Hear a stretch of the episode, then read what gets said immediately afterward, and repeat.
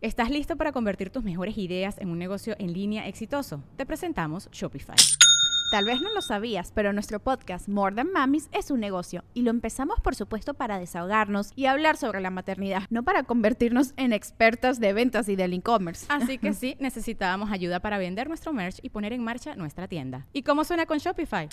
Llegó otra venta. Shopify es la plataforma de comercio que está revolucionando millones de negocios en todo el mundo. Ya seas un emprendedor desde tu casa o desde donde sea, Shopify es la única herramienta que necesitas para iniciar, administrar y hacer crecer tu negocio sin dificultades. Con Shopify puedo gestionar pedidos, envíos y pagos desde cualquier lugar, brindándote toda la información y estadísticas de tus ventas al detalle. Regístrate para un periodo de prueba con tan solo un dólar al mes en shopify.com barra sonoro, todo en minúsculas Ve a shopify.com barra sonoro para llevar tu negocio al siguiente nivel. Shopify.com barra sonoro.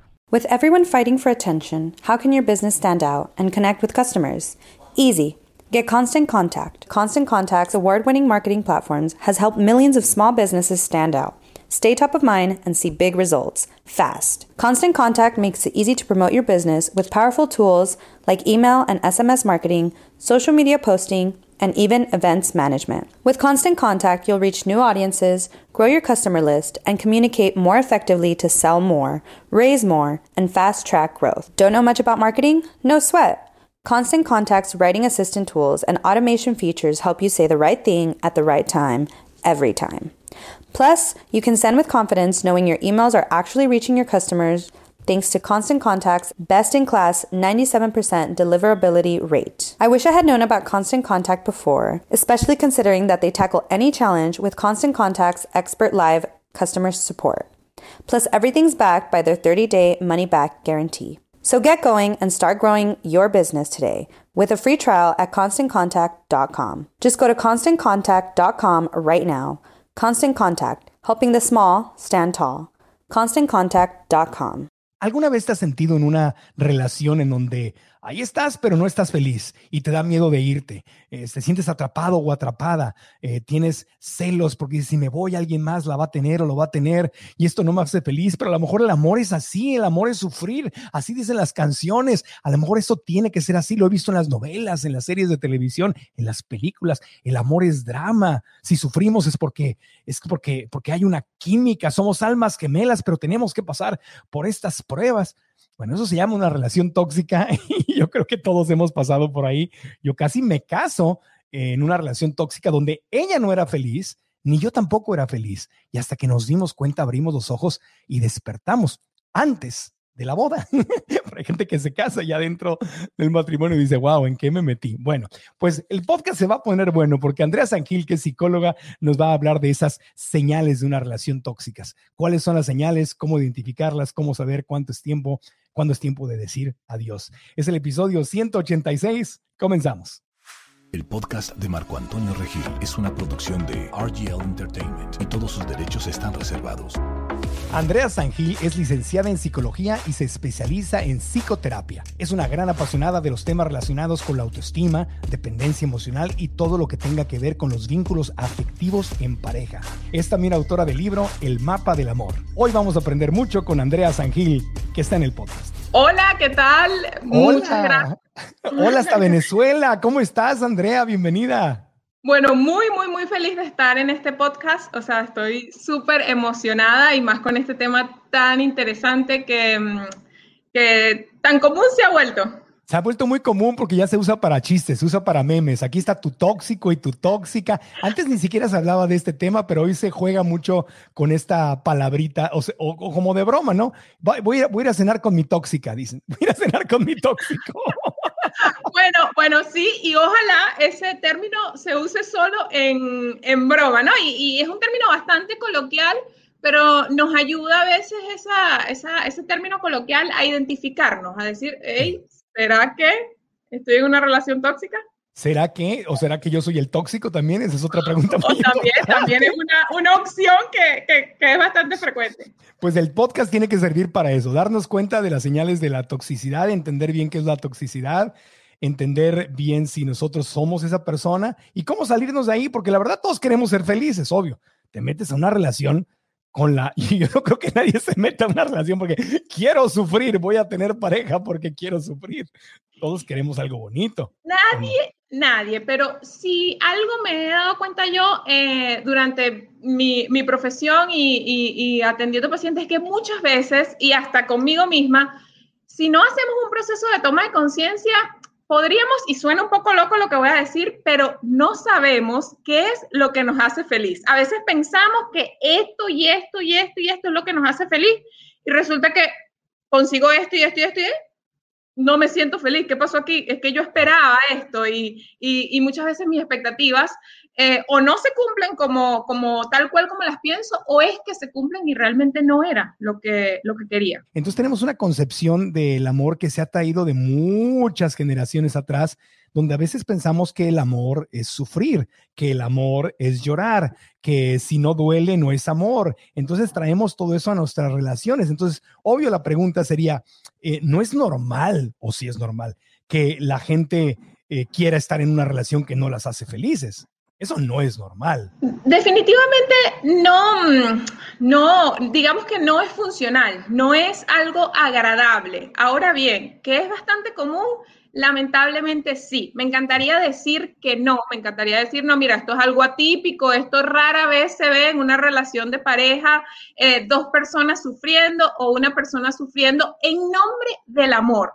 Uh -huh. Porque yo digo, ¿por qué digo mi nombre del amor? Porque realmente el amor no es sufrimiento, pero las concepciones o las creencias que tenemos acerca del amor, definitivamente que sí. También me encantaría decir que nuestro punto de referencia o incluso mi punto de referencia no han sido las novelas, no han sido las canciones románticas de que si te vas me muero, si estoy sola o si estoy solo, eh, me derrumbo, me desplomo. Me, me encantaría decir que, que, que, eso no nos influye, pero la verdad es que sí, definitivamente hay una influencia tremenda en, en todas estas, estas telenovelas y películas románticas que, que nos llenan de mucho mito. Sí, bueno, en, en, tu experiencia voy a hacer una pregunta que podría sonar obvia, pero en tu experiencia como psicóloga con tus pacientes, ¿de dónde te das cuenta que comúnmente o que la mayoría aprenden el concepto del amor y, se, y empiezan las expectativas del amor? Naces sabiendo amar naturalmente, pero el pensamiento, el, el, el, concepto del amor y cómo me comporto en una relación amorosa, eso, con eso no se nace, eso se aprende, ¿verdad? ¿Y de dónde lo aprende? Lo, aprendemos, exacto. Siempre he sido como una apasionada por, por, ya va, pero ¿cómo es que yo aprendí esto? ¿Cómo es que, porque muchas veces eh, nosotros somos conscientes de que, no sé, aprendimos a sumar a tal edad. Yo recuerdo cuando me, chiquito, aprendí a sumar, aprendí a restar, me costaba esto, me costaba leer, me costaba esto otro, pero la verdad es que esta es una educación bastante inconsciente cuando lo vemos cómo se tratan nuestros cuidadores principales, nuestros padres, cuando lo vemos en las novelas, incluso también aprendemos maneras de amar.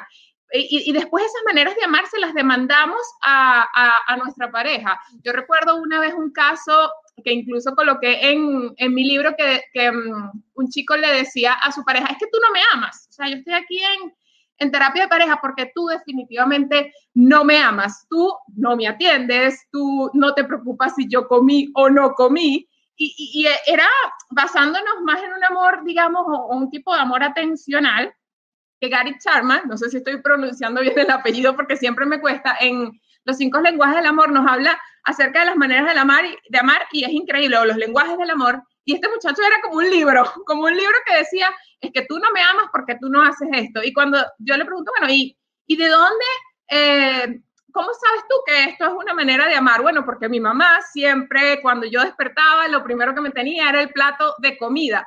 Entonces, es increíble cómo muchas veces sufrimos porque estamos en una relación, ojo, incluso bien saludable, pero no sabemos que estamos en una relación saludable porque esperamos otras cosas. Y, ojo, también a veces definitivamente sufrimos porque estamos en una relación que no nos hace feliz porque no nos da ningún tipo de paz o bienestar.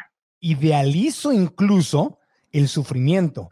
Si estoy sufriendo es que esto sí es amor de verdad. Si nos peleamos y luchamos y nos reconciliamos y nos aventamos los platos y luego es que yo no puedo vivir sin ti, eso es amor de verdad. O sea, idealizamos como en un camino heroico la toxicidad y, y, pensamos que tenemos que pasar por ella. Es más, si no la vivimos, le buscamos cómo meterle problemas a la relación para que amarre, para que eh, arranque el fuego y se sienta se sienta viva la, relación. Entonces traemos un montón de, de, de, confusiones y de expectativas completamente distorsionadas de lo que es el verdadero amor. Nos perdemos definitivamente con, con, con mira que con este ejemplo que te, que te coloqué, nos perdemos de lo que podemos observar, vivir, experimentar de nuestra relación porque esperamos algo que tenemos aquí en nuestros pensamientos y sin saber que la mayoría de las cosas que pensamos no necesariamente eh, van a ocurrir, no necesariamente tienen que pasar para, para ser felices. Entonces, demandamos, demandamos y ante la demanda el otro se cansa porque le pedimos a nuestra pareja que sea como nuestro papá, como nuestra mamá, o que sea como la novela, o que sea como el novio de la vecina, porque el novio de la vecina le llevó flores a la vecina y a mí no, y terminamos perdiendo, eh, digamos, ese contacto o esa experiencia, eh, digamos, de uno a uno. Algo también muy importante es que muchas veces pensamos que el amor es precisamente esa obsesión, es estar pensando, pensando, pensando. Y sí es cierto que en el amor hay una fase de enamoramiento donde incluso se desarrolla una especie de sintomatología de trastorno obsesivo compulsivo. Me acuesto pensando en esa persona, me despierto pensando en esa persona. Me acosté a las 2 de la mañana hablando con esa persona y me despierto y lo primero que quiero es hablar. Sí es cierto que en la fase de enamoramiento hay ese, ah. vamos a ponerle nombre como de fanatismo, de, ay, quiero hablar contigo y me desespero y tú quieres hablar conmigo, nos queremos ver y cachete con cachete. Pero eh, luego que esa fase de enamoramiento pasa, porque la idea es que pase y se vuelve un amor maduro y muchas veces, a veces, valga la redundancia, es un apego ansioso donde si yo no estoy pensando, me quiere, no me quiere, me llamará, no me llamará, lo llamo yo primero, me llama el primero, me llama ella, eh, no lo amo, no nos amamos, cuando en realidad siempre eh, eh, el amor está lleno de seguridad. O sea, yo digo, las relaciones son fáciles. Nos, han, nos han enseñado que hay que hacerse el difícil, que si yo soy la difícil, yo soy la inalcanzable, me quieren más, o yo quiero lo difícil, a mí me gusta lo complicado. Pero la verdad es que algo muy importante que yo veo a mis pacientes es que una relación saludable se caracteriza por es fácil ponernos de acuerdo para ir a comer. Es fácil ceder y, es fácil dejar que el otro ceda. Es fácil ponernos de acuerdo para el color que vamos a poner en, no sé, en la sala. Eh, mientras que eh, muchas veces las personas a veces me dicen, se nos olvidó porque estábamos peleando. O sea, empezamos a pelear y de repente se nos olvidó por qué estábamos peleando, porque fue como un hilo pabilo que empezamos de aquí, terminamos por allá, nos hablamos tan mal, nos decimos de todo y resulta que perdimos el hilo incluso de la, de la discusión o empezamos a discutir por una tontería. O sea, eh, donde yo digo, wow, no, es fácil conversar, no es fácil eh, comer, no es fácil ponerse de acuerdo para un viaje, no, no es fácil, digamos que todo se vuelve un, un conflicto. Todo un tema, todo un tema. Entonces la toxicidad empieza desde antes de conocer a la persona. La toxicidad empieza desde nuestra educación, desde lo que aprendimos.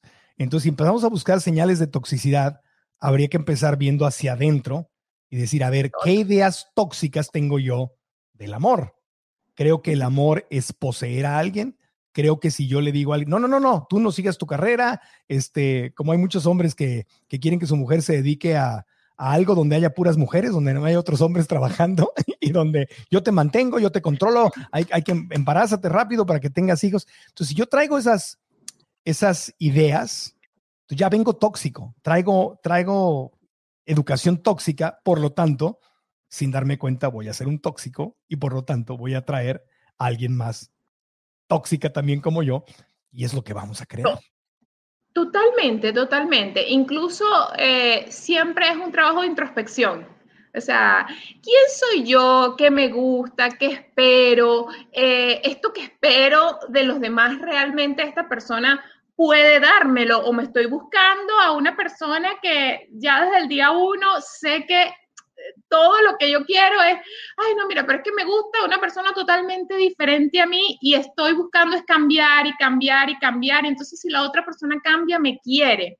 Entonces, a veces, a veces nos encanta poner mm, esto en la tóxica o el tóxico, como si en una relación de pareja eh, uno solo tuviese la responsabilidad. Pero la verdad es que no nos damos cuenta, obviamente hay casos donde esto se excluye casos donde hay maltratos, hay, o sea, casos donde definitivamente ahí no hay definitivamente responsabilidades eh, compartidas.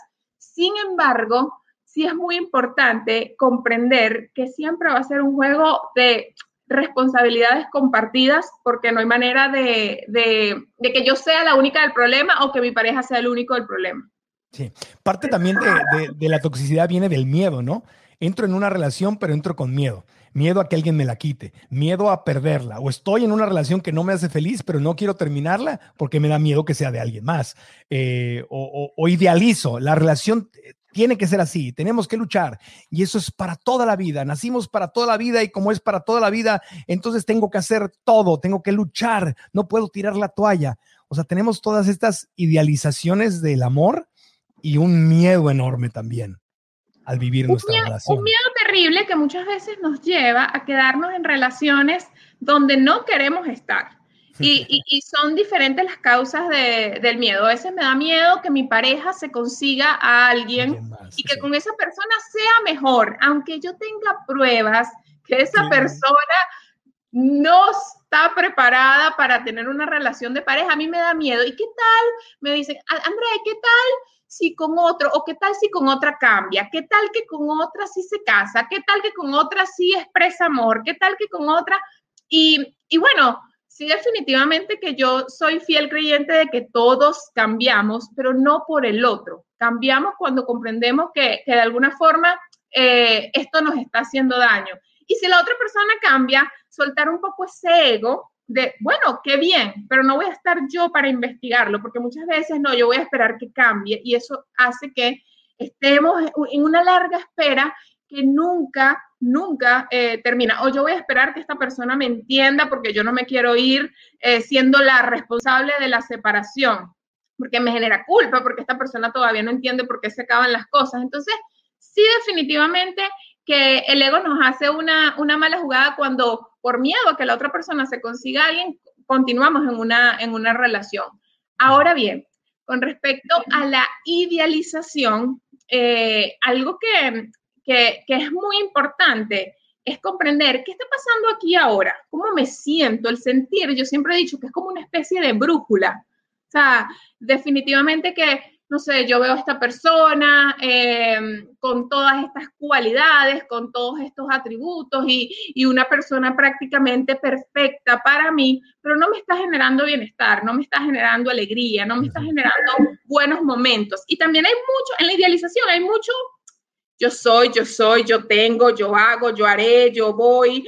Hay muchas, un diálogo de ahí de promesas, es que tendremos, es que vamos a hacer, es que vamos a viajar, pero cuando yo digo aquí y ahora, ¿qué hay? Vamos a mirarnos y ver qué es, mm, qué es lo que hay. Por supuesto, la idealización también es un mecanismo de defensa que hace eh, que las parejas existan. Si, si, nosotros somos idealizados y no idealizamos a nuestra pareja, no hay forma de, enamorarnos. Uno pensaría que eh, si estoy en mis cinco sentidos y estoy en una relación porque quiero ser más feliz y quiero que la otra persona sea más feliz, si no estamos felices, pues terminamos y ya, y nos vamos. Ojalá fuera así de sencillo. Estamos en una relación donde sabemos que no estamos felices y continuamos, pero las ideas irracionales nos limitan. Es decir, por ejemplo, idea irracional, el amor es eterno. Si es verdadero amor, es eterno entonces quiere decir que pase lo que pase, pase lo que pase, yo tengo que seguir aquí. Entonces no me puedo ir. Yo solito me puse un candado a mi libertad. Ese es amor eterno, como en las películas, y aquí me tengo que quedar. Otra es, nadie me va a querer como esta persona. O no voy a encontrar a nadie más. Yo me acuerdo cuando me mudé, tenía 27, 28 años creo, cuando me mudé de México a Estados Unidos, estaba yo comprometido en una relación que no era buena ni para ella ni para mí, y uno de mis miedos a terminar la relación, porque no estábamos bien, la relación era tóxica, los dos estábamos ahí metidos, yo, yo decía, es que si no me caso con una mexicana, en Estados Unidos todas las mujeres están perdidas, están locas. Entonces, si no me caso, si no me caso con una mexicana, eh, eh, ya no va a haber alguien más. Ya no va a haber nadie más como ella. Ese es otro pensamiento. nadie es más bueno que mi pareja. Nadie es, ojo, y, y, y si es importante, eso es como sí es importante de alguna manera decir, wow, definitivamente que elijo conscientemente a mi pareja, pero algo muy importante que tienen las distorsiones es los pensamientos radicales. Nadie me va a querer como mi pareja. Y si, y si, y si lo decimos hoy en día, si las personas están escuchando, wow, de verdad que, ¿cómo puedo pensar esto tan radical? ¿Qué pruebas tengo para decir esto? Bueno, que me lo ha dicho, bueno, que cuando eh, me expresa amor, em, a veces incluso en la idealización, eh, un ejemplo que yo siempre coloco es que, bueno, todos los días me dan miguitas, todos los días me dan miguitas o migajas de pan, y viene un día y no sé, me sirven un, un emparedado completo, un super sándwich, y yo digo, listo, esto es lo máximo. Sobrevaloro cosas que incluso es importante asumir que nos merecemos en, en una relación. O sea, sí, sí es muy importante para las personas que, no, que nos escuchan asumir que, que yo definitivamente incluso puedo hacer una listica de todo lo que yo merezco y todo también lo que estoy dispuesto a dar, porque no solo se trata de yo merezco, yo, yo necesito, dame, dame, dame, dame, dame. No, esto que yo considero que merezco, también estoy dispuesta o también estoy dispuesto a dar. Y, y, sí, definitivamente que si algo afecta nuestra salud mental, nuestro estado de ánimo, es las relaciones que tenemos. Y quizás nosotros decimos, bueno, yo puedo lidiar con este compañero de trabajo porque lo veo una vez a la semana, pero con mi pareja convivo, paso mucho tiempo, muchos momentos, entonces no se trata de que, ay, qué exigente ahora está la gente, ahora todo es tóxico, ahora todo es malo, ahora eh, no se puede cometer ningún error. No, no, por supuesto que no se trata de perfección, pero sí se trata de evaluar, ya va, yo necesito este, este montón de cosas y, y definitivamente que hay cosas que no puedo negociar. Si traes la autoestima baja y te crees esta historia, de que no hay nadie más en el mundo más que ella o más que él, pues ya, doblaste las manitas. Entonces me acuerdo que don Miguel Ruiz en su, uno de los libros que siempre recomiendo, que es La Maestría del Amor, no sé si lo has leído. No lo he leído, no lo he ah, leído, pero bueno, Lo, anotaré por ahí. Sí, él dice eh, que lo tuvimos invitado en el podcast a don Miguel Ruiz, él habla de una cocina mágica. Entonces dice que todos tenemos una cocina mágica que está llena de comida y de alimentos nutritivos y todo pero que si nosotros no sabemos que tenemos esa cocina mágica, entonces nos estamos muriendo de hambre. Y entonces alguien toca la puerta y te dice, mira, te ofrezco, no sé, comida chatarra, te ofrezco una rebanada de pizza. Y como tú no estás consciente de que tú tienes una cocina increíble con todos los todos los nutrientes allá adentro. Sí, sí, por favor, una rebanada de pizza, dame. ¿Qué tengo que hacer para que me des la rebanada de pizza? Y esa persona te dice, ah, bueno, pues para eso, entonces te la tienes que ganar y vas a tener que cumplir con esta, esta, esta y esta regla. Como tú traes tu autoestima baja, dices, si no me como esta rebanada, nunca más voy a volver a comer en la vida.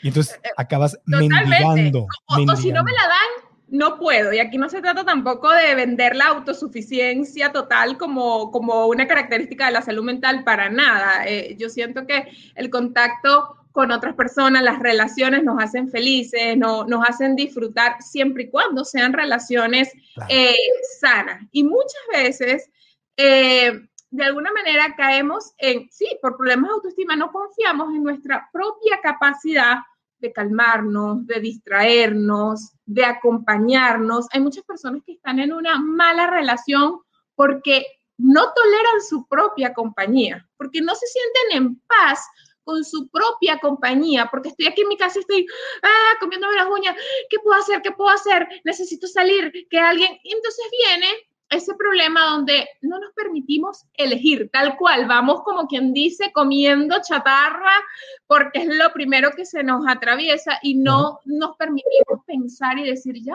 ¿qué quiero? ¿Qué necesito? ¿Qué me hace feliz? ¿Qué es lo que realmente eh, me encantaría? Por así, por así decirlo. Y a veces se trata de, eh, de alguna forma, poder permitirnos lidiar con, con nuestro propio yo, con ver y conocerme para poder eh, mostrarme a la otra persona, porque entonces después viene lo siguiente, ay, a ti te gusta eh, esta película, a mí también, ay, a ti te gusta, porque pensamos que si somos la media naranja, siguiendo con las creencias irracionales del amor, si somos igualitos y si hacemos lo mismo, eh, nos queremos. Y claro, ahí tienen que haber unas bases similares, sin duda alguna, eh, cosas en común, pero sí es importante comprender, ya va, no necesito a mi alma gemela, mi media naranja que me complemente para poder ser feliz. Sí, es que desde el concepto de la media naranja estoy diciendo que estoy incompleto. O sea, soy una, soy una naranja a la mitad.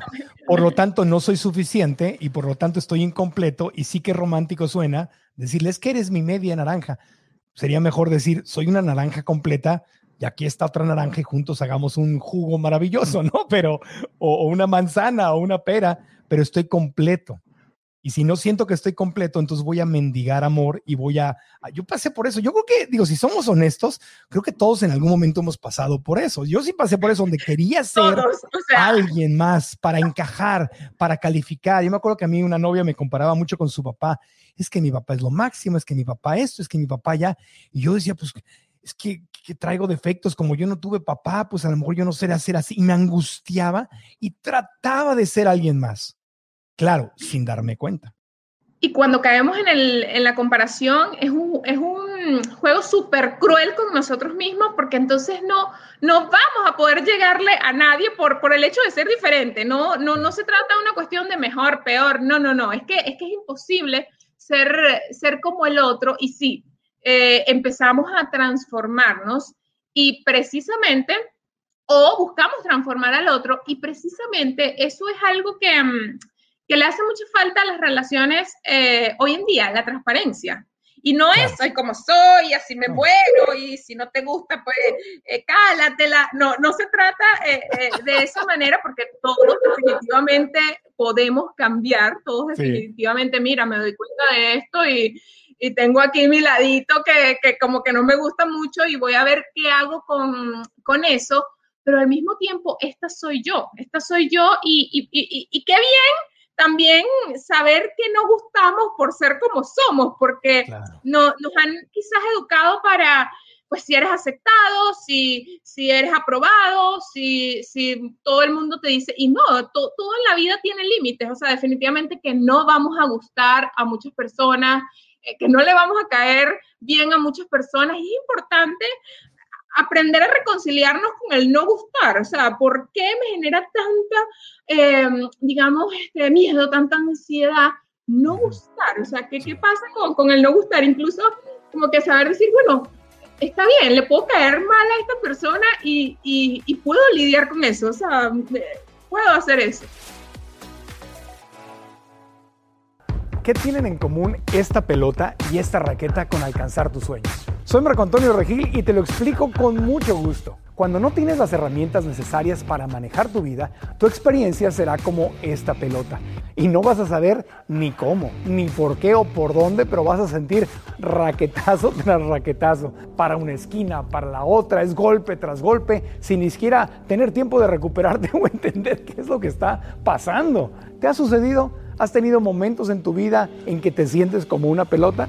En cambio, cuando tienes las herramientas necesarias, es como ser la raqueta o mejor aún, como el que sostiene la raqueta y tú vas a decidir a dónde vas. Esa es la diferencia entre que la vida te suceda y hacer que la vida suceda. Por eso he creado una masterclass gratuita a la que te quiero invitar para que dejes de sentir los raquetazos y aprendas a co-crear tu mejor vida. Te voy a compartir los 7 errores más comunes que la gente comete y que la separan de alcanzar sus sueños para que te des cuenta y a ti no te suceda. Inscríbete haciendo clic en el enlace que te dejo aquí abajo y al inscribirte también vas a recibir un autodiagnóstico que te va a ayudar a ver cómo te encuentras en las tres áreas clave de tu vida para que aproveches más la clase. Te espero para aprender y crecer juntos. Inscríbete gratis en marcoantonioregil.com diagonal 2021. Si estás en YouTube, da clic en la descripción de este video. McDonald's se está transformando en el mundo anime de McDonald's y te trae la nueva Savory Chili McDonald's Sauce. Los mejores sabores se unen en esta legendaria salsa para que tus 10-piece chicken wack papitas y Sprite se conviertan en un meal ultra poderoso. Desbloquea un manga con tu meal y disfruta de un corto de anime cada semana. Solo en McDonald's. baba ¡Go! En McDonald's participantes por tiempo limitado hasta agotar existencias. Bueno, y, toda esta toxicidad se da, ahorita hemos estado hablando de pareja, pero se da en muchos ámbitos. Puedo tener una relación tóxica con compañeros de trabajo, con mi jefe o con un empleado. eh, con un socio, una socia, puedo tener una relación tóxica con mi mamá, con mi papá, con mis hermanos, puedo tener una relación tóxica en mi organización religiosa, en mi, en mi obra de caridad, puedo tener relaciones tóxicas en, en, cualquier, en cualquier parte. Y tú hablas mucho del tema de responsabilidad afectiva, ¿verdad? Este, es un concepto del que hablas mucho en, en, tus, en tus redes sociales y todo. Cuéntanos si ampliamos esto de la toxicidad y cómo asegurarnos porque la toxicidad no nos lleva a la felicidad y lo que queremos es ser felices. Entonces, háblanos de este concepto porque tú hablas de, de cosas muy puntuales que te muestran qué es lo que sí es eh, saludable y lo que no es saludable para identificarlo. Bueno, algo que, que, que, que, es importante, no me, no me pongas esa presión de, de ok, Andrea, la, la, verdad absoluta, pero... No, no, no. Sin Con embargo, base en tu experiencia. Ajá. Sin, sin embargo, exacto, en base en mi experiencia, algo muy importante de lo que anteriormente te nombraba, la, la transparencia, el poder expresar mis emociones, el poder expresar mis deseos, mis intenciones ya me hace una persona responsable afectivamente. El, el, el no decir que quiero una cosa cuando en realidad quiero otra, el no decir que, que, quiero una cosa esperando que probablemente más adelante te convenzo, más adelante. Todos estos temas parece que, que, que uno llega a donde mismo porque, bueno, esperamos que la otra persona eh, cambie de parecer, esperamos que, y es un juego de poder, porque entonces, ¿por qué no cambio yo? Si yo estoy esperando convencer a la otra persona, si yo estoy haciendo esto, entonces, básicamente, ser responsables efectivamente con nuestra pareja, con nuestros amigos, con nuestros compañeros de trabajo, es decir la verdad, decir lo que genuinamente queremos. Es como que, mira, esto me pone nerviosa, esto no me gusta, esto me genera incomodidad. Y algo muy importante porque siempre hablamos acerca de las personas que son responsables efectivamente y de las personas que expresan, pero también, también dejamos a un lado cuando nos ponen un límite, cuando nos expresan, mira, esto es lo que yo quiero, esto es lo que a mí me gusta, esto es lo que a mí me parece, y no aceptamos, no aceptamos eso del otro. Y, y, y a mí me gusta mucho decirle a las personas que los límites es una buena manera de decir, en esta relación hay confianza, en esta relación yo me atrevo a decirte, no quiero ir a ese restaurante porque no me gusta, me da alergia tal comida. Yo he tenido pacientes que han dicho, mira, me fui a comer este restaurante con un antialérgico, me fui por el baño. Ah, y suena una cosa que tú dices, pero ¿cómo? ¿Pero cómo pones en peligro hasta tu, tu integridad y tu salud física por, por encajar? Porque entonces si vamos al sitio que esa persona quiere, pertenecemos, no, no, no, no las llevamos bien. Entonces, sí, algo muy importante es ser honesto. Y cuando alguien es honesto con nosotros y se atreve a decirnos quizás algo que no nos gusta mucho, que no esperamos, que no, que no nos agrada, poder aceptarlo y no aceptarlo quizás con una sonrisa en, en la cara, porque eso sería ya como que, ay, no, sino decir, mira, esto, esto no me agrada mucho, pero valoro que, que te atreves a, a, a decirme esto, porque definitivamente que en una relación donde no hay confianza para yo poder expresar mis gustos, intereses, diferencias, deseos, eh, hay un, un, gran vacío, hay un, un desconocimiento. Sí, y, y es de vuelta, porque si yo aprendo a honrar mis emociones y a honrar lo que yo siento y a ser honesto, por consecuencia, y respeto eso, y si me voy a expresar con la verdad, también pues voy a, a valorar lo que la otra persona tiene que decir. Y cuando te lo dicen no es una crítica personal, sino es, oye, no me gusta este restaurante, o no me gusta cuando me llamas de tal manera, o no me gusta cuando haces tal cosa, eso me irrita. Es una retroalimentación. Entonces es ser flexible, negociar, pero ser honesto con lo que tú sientes, expresarlo y comunicarte que la otra, y permitirle que a la otra persona también se exprese. Que la toxicidad es cuando la otra persona dice algo y tú todo te lo tomas personal.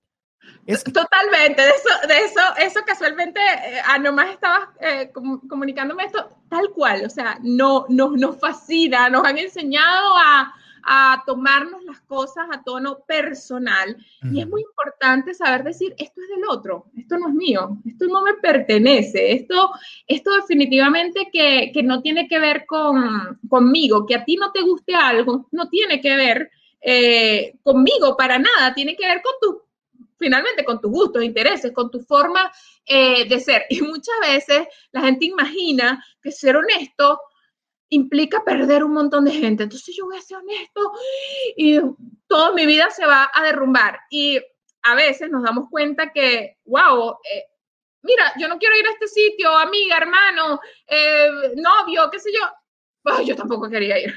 o sea, eh, a veces incluso siendo honesto le damos a la otra persona la posibilidad también de abrirse con nosotros, siempre reconociendo que cada uno es responsable de lo que elige decir o, hacer. Sí, ser honesto no es ser maleducado, ser honesto es decir la verdad, pero hay un, momento para decir la verdad y una forma de decir la verdad.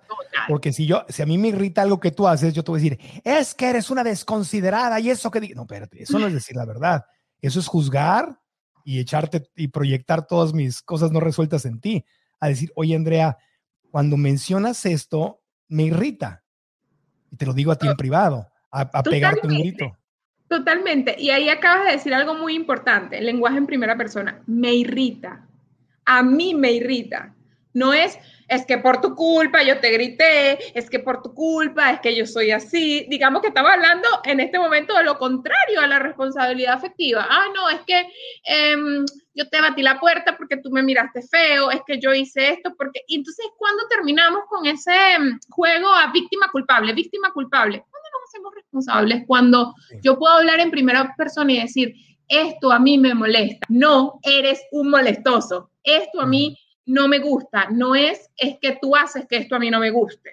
Es que tú haces, y, en la pareja ocurre mucho eso.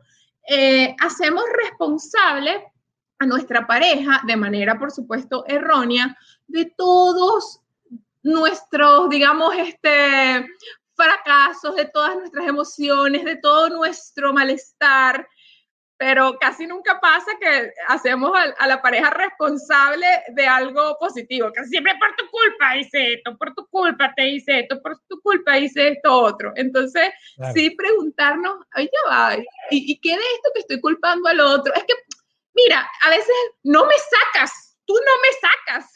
Y yo, pero, pero ya va, y, tú mismo no te puedes sacar, tú mismo no puedes decir, bueno, ¿a dónde quiero ir a pasear? ¿A dónde quiero salir? Eh, ¿Por qué yo tengo que atribuir, es que por tu culpa yo no salgo, es que tú no me sacas en lugar de yo asumir, bueno, ya va, eh, quizás mm, he elegido a una persona para culparle y, y, ver en el otro, no, la proyección, ver en el otro, algo que yo tampoco quiero hacer algo que capaz y, yo tampoco quiero hacer, pero te digo, por tu culpa esto, por tu culpa no estudié, por tu culpa no hice esto. Y nos vivimos toda la vida culpando y es un papel muy cómodo claro. para los demás, pero nos quita muchas oportunidades. Pero ahí seguimos porque la toxicidad es, la toxicidad es eh, adictiva.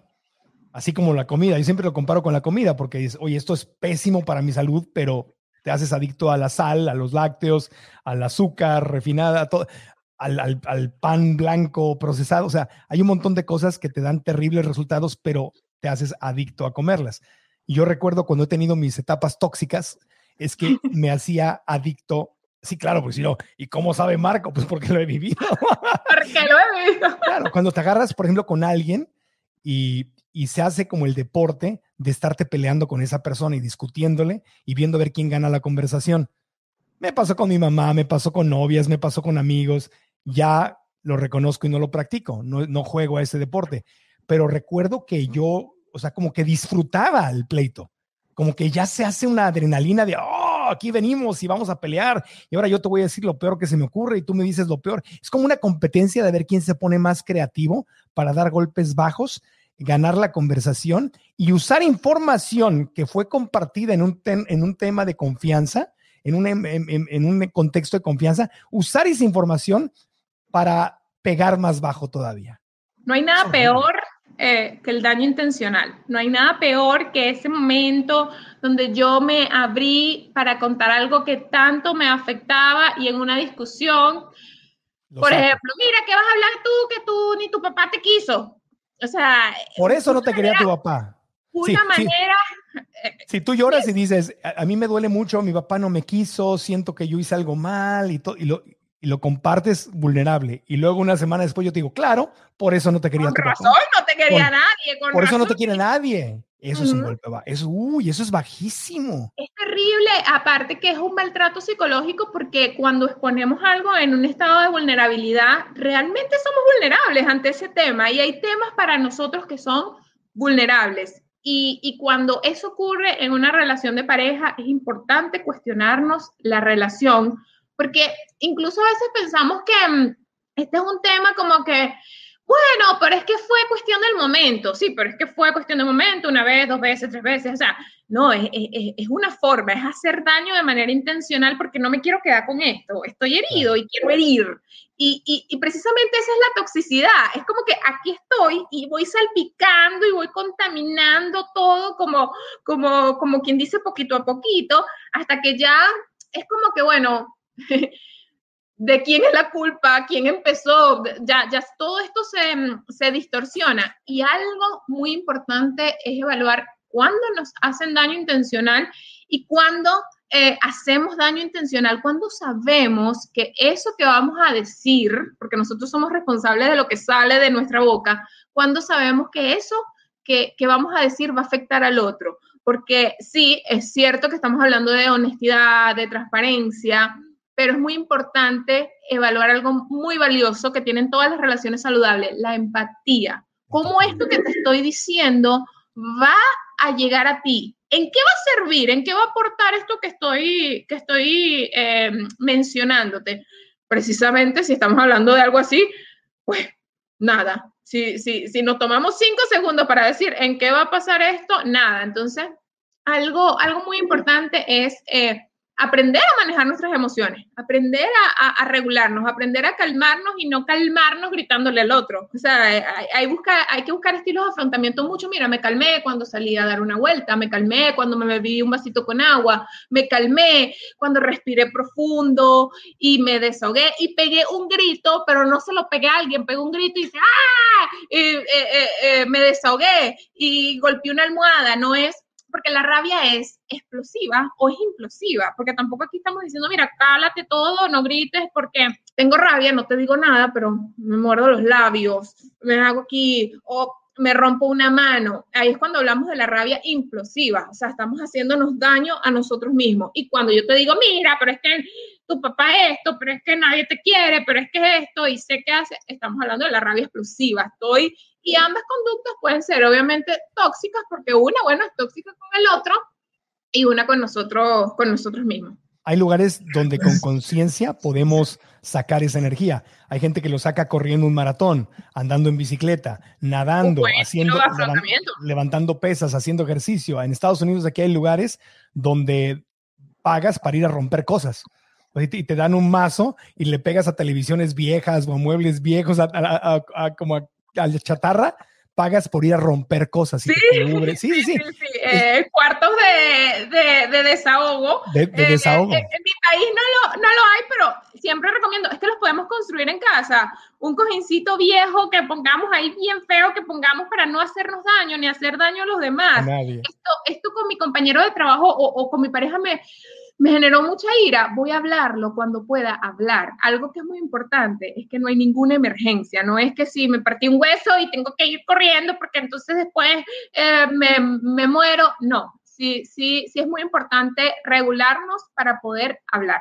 Claro, hay un, hay un, momento y hay un lugar para todo y parte del amor es saber decidir en qué momento lo voy a hablar y primero sacar mis corajes y luego ya venir a hablar con tranquilidad. Pensar en otro le puedo ir a pegar en el box a la, al, cojín o a lo que sea, pero no la pareja. No vengo a sacar toda esa locura con mi pareja o con mi jefe o con mi mamá, o etcétera. Ahora, para que alguien caiga en, para que haya una relación tóxica, tiene una persona que iniciar el juego y la otra tiene que caer en el juego. O sea, no puede haber toxicidad si la otra persona no cae en la trampa.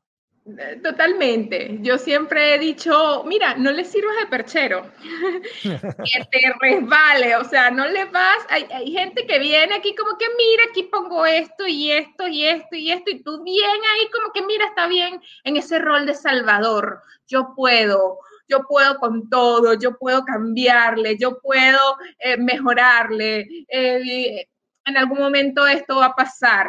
No, es importante que si la otra persona quiere que, que mm, le sirvamos de perchero, poder decir, no, esto no es amor, esto, esto, porque incluso la persona puede no entender y puede decir, bueno, entonces no me amas.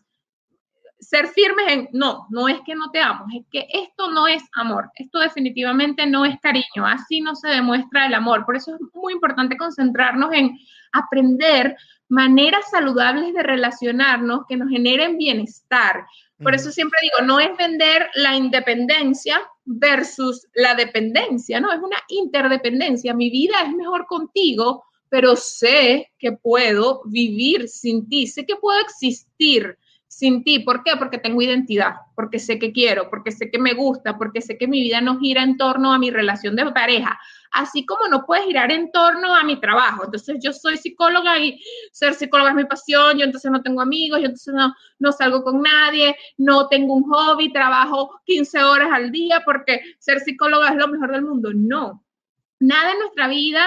Eh, tiene que necesariamente ser exclusivo y ser todo el tiempo sin un... sin, algo muy importante que siempre explico, contacto retirada. Como cuando vamos a visitar a alguien y decimos, bueno, ya pasaron tres horitas, ya como que me quiero ir para mi casa, ya, ya, ya está. Eh, mi abuelo decía, la visita tiene sueño, este, ya, ya como que mira, yo me quiero ir y, quizás el dueño de la casa quiere que uno como que, como que se vaya y, y yo, y la pasamos súper bien en tres horas y disfrutamos y, y, el disfrute no tiene que ser cantidad. Entonces, si te mando 30 mensajes al día y casi que te coso, eh, te amo más. Entonces, eh, eh, es muy importante no caer en, en, en eso.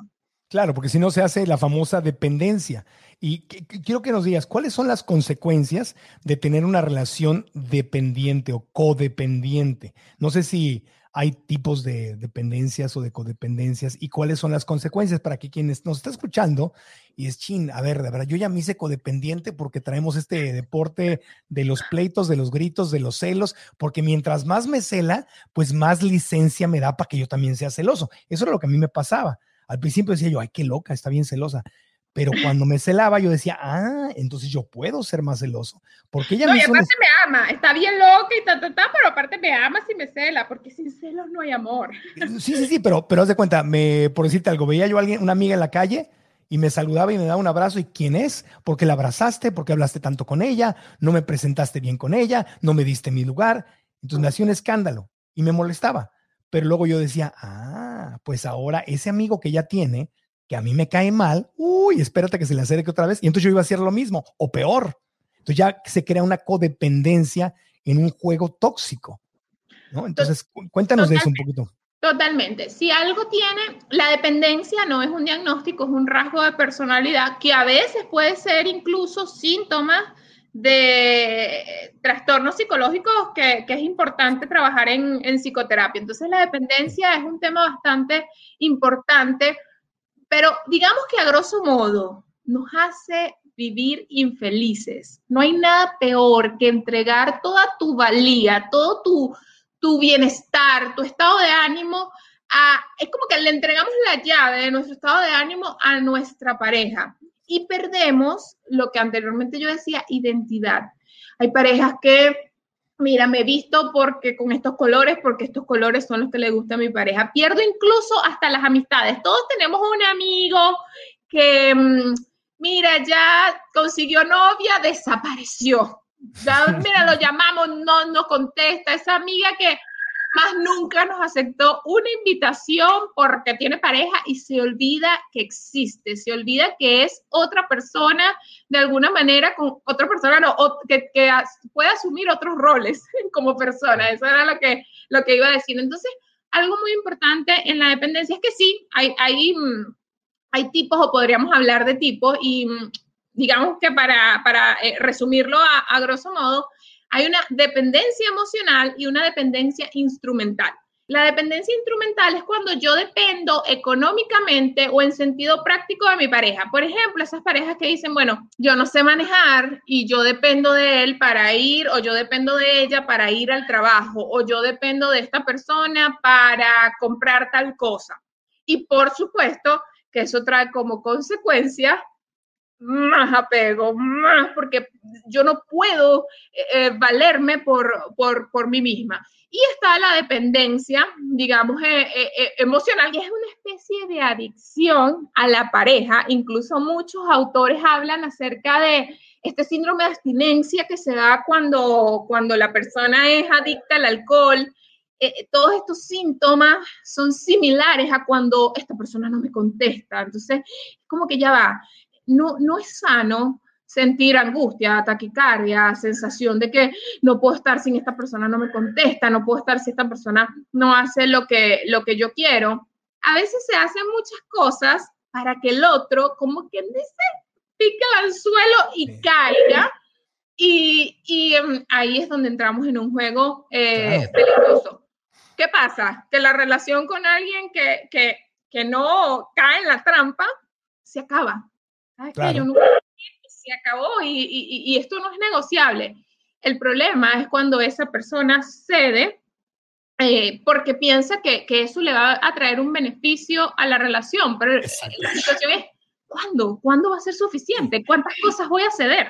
Sí, sí, sí, pero la, toxicidad es, es, este, esta enfermedad porque eh, no es que le traiga algo bueno a la relación, es porque le trae algo bueno a mi ego. Entonces, si mi ego quiere controlar y tiene celos, digo, yo, yo, yo sé, pues yo, yo estaba bien tóxico.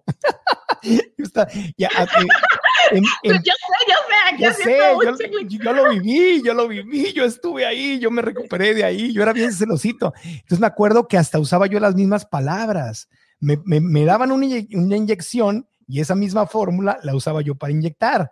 Entonces, por ejemplo, este, no sé, me llegaba a decir ella, es que cuando ya estábamos comprometidos, decía, Marco, es que eres un hombre comprometido, tú no puedes andar ahí en una fiesta con alguien. Uy, en dos, a los dos días ya estaba yo igual.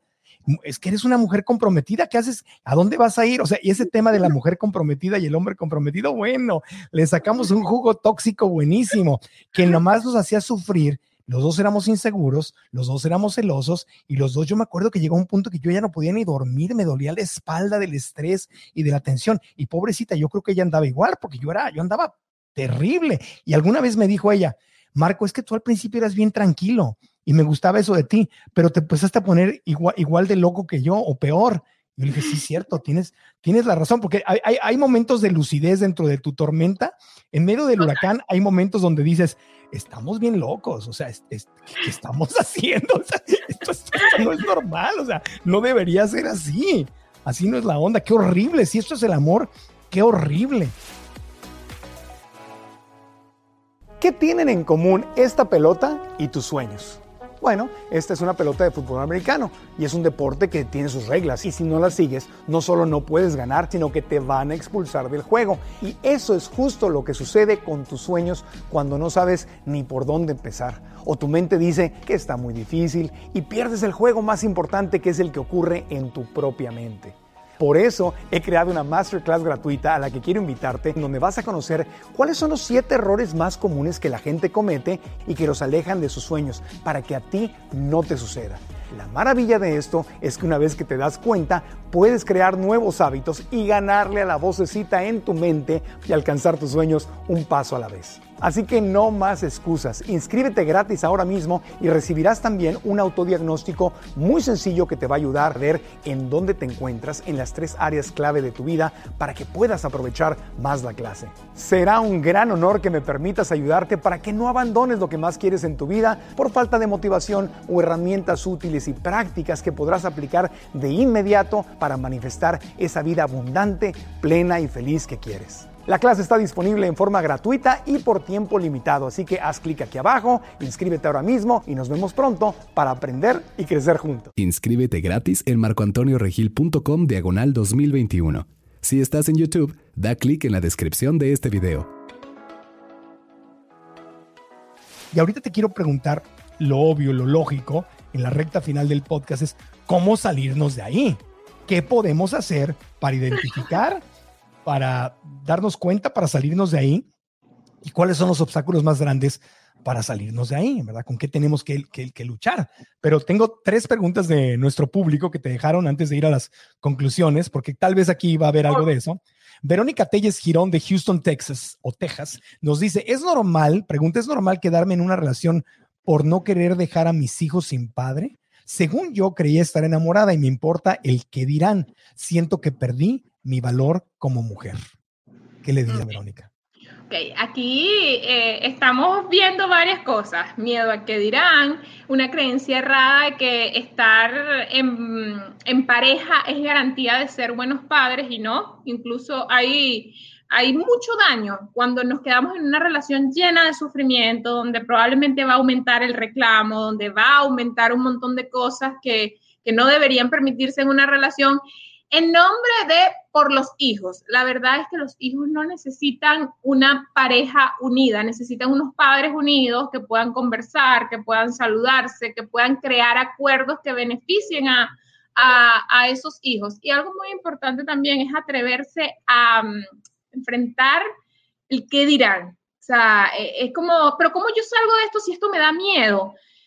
Los miedos, salvo que sea el miedo a una serpiente y que no vas ahí a meterle la mano a una serpiente y que, y que te pique, eh, los miedos hay que enfrentarlos. Los miedos hay que enfrentarlos poquito a poquito y, y es muy importante eh, entender que, que sí, me da miedo el que dirán, pero lo peor que pudiera pasarme es estar en una relación infeliz por mantener supuestamente contento el que dirán, porque puede ser que incluso hablen Em, asumiendo yo que es el que dirán. Y cuando alguien dice el que dirán, a mí me gusta siempre eh, evaluar, ¿y qué dirías tú? Normalmente ese que dirán, sí, en efecto la gente habla, pero normalmente ese que dirán es un que dirán mío.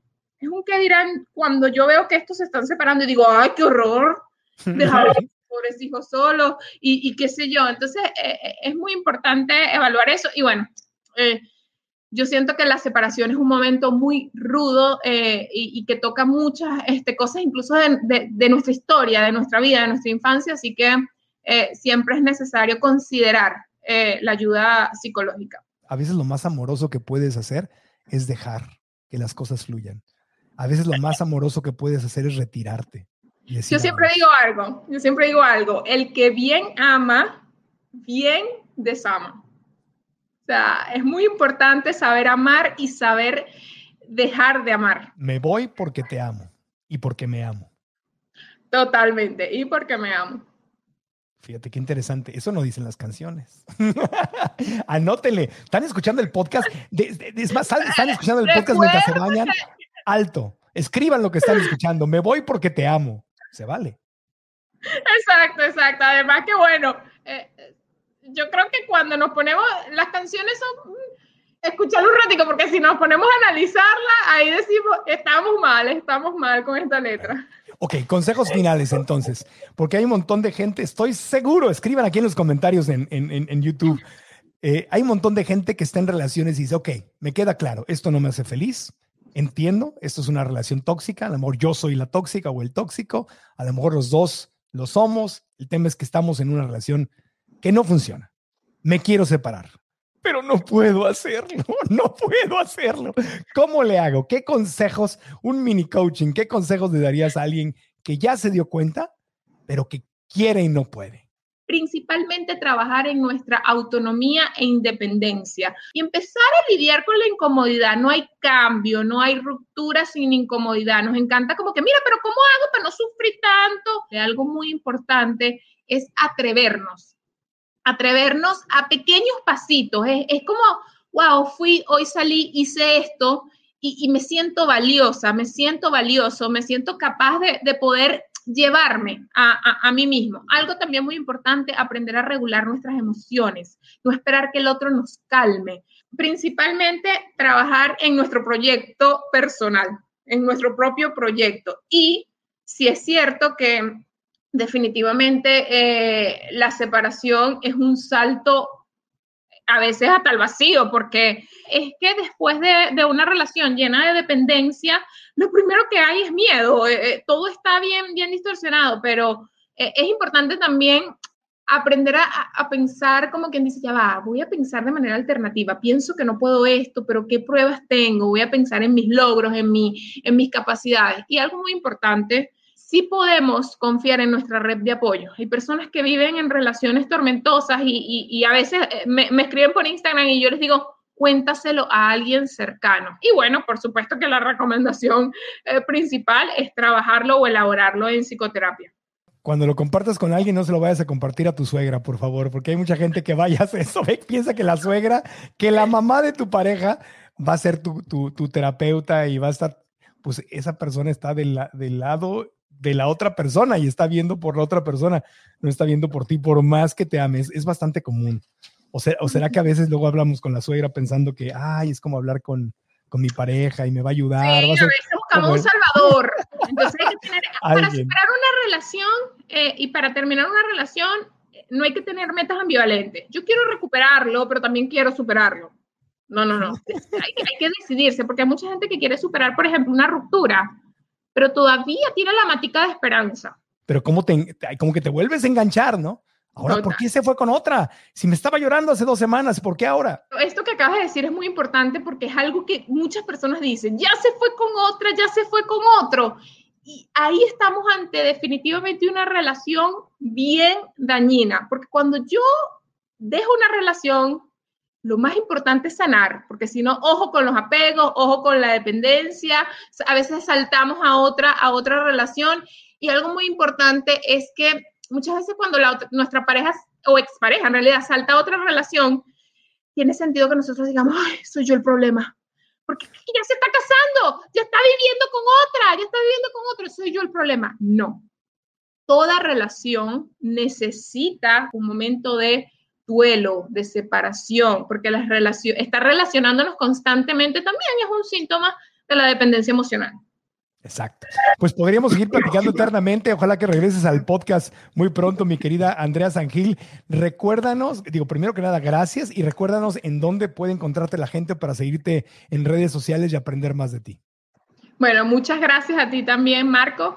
Y bueno, me pueden seguir en todas mis redes sociales como Psicología Sincera, así tal cual Psicología Sincera. Y bueno, de verdad, un placer. Eh, este tema definitivamente es muy amplio, entonces espero que, que, bueno, toda esta información eh, les ayude y, y, les sirva. Ese es la, la, como quien dice, el mayor regalo. Desde California hasta Venezuela te mando un abrazo con cariño para ti, para toda tu gente, siempre, siempre orando y pidiendo por el más alto bien de los venezolanos que están en Venezuela y fuera de Venezuela. Así que gracias, Andrea, un abrazo Muchísimas con cariño. Muchísimas gracias a ti y un abrazo también. Espero que hayas disfrutado mucho del podcast y cerramos con algunas conclusiones importantes. Número uno, ser siempre conscientes de las emociones que nosotros tenemos presentes y que la otra persona tiene presente. Nadie te puede hacer feliz, ni me puede hacer feliz. Tenemos que honrar esas emociones y ver si algo no está funcionando. Evita sufrimientos innecesarios y sé capaz de comunicarte con honestidad, con amor, pero con apertura contigo y con los demás. Di la verdad. Sea asertiva, sea asertivo. Expresa lo que no está funcionando y expresa lo que quieres.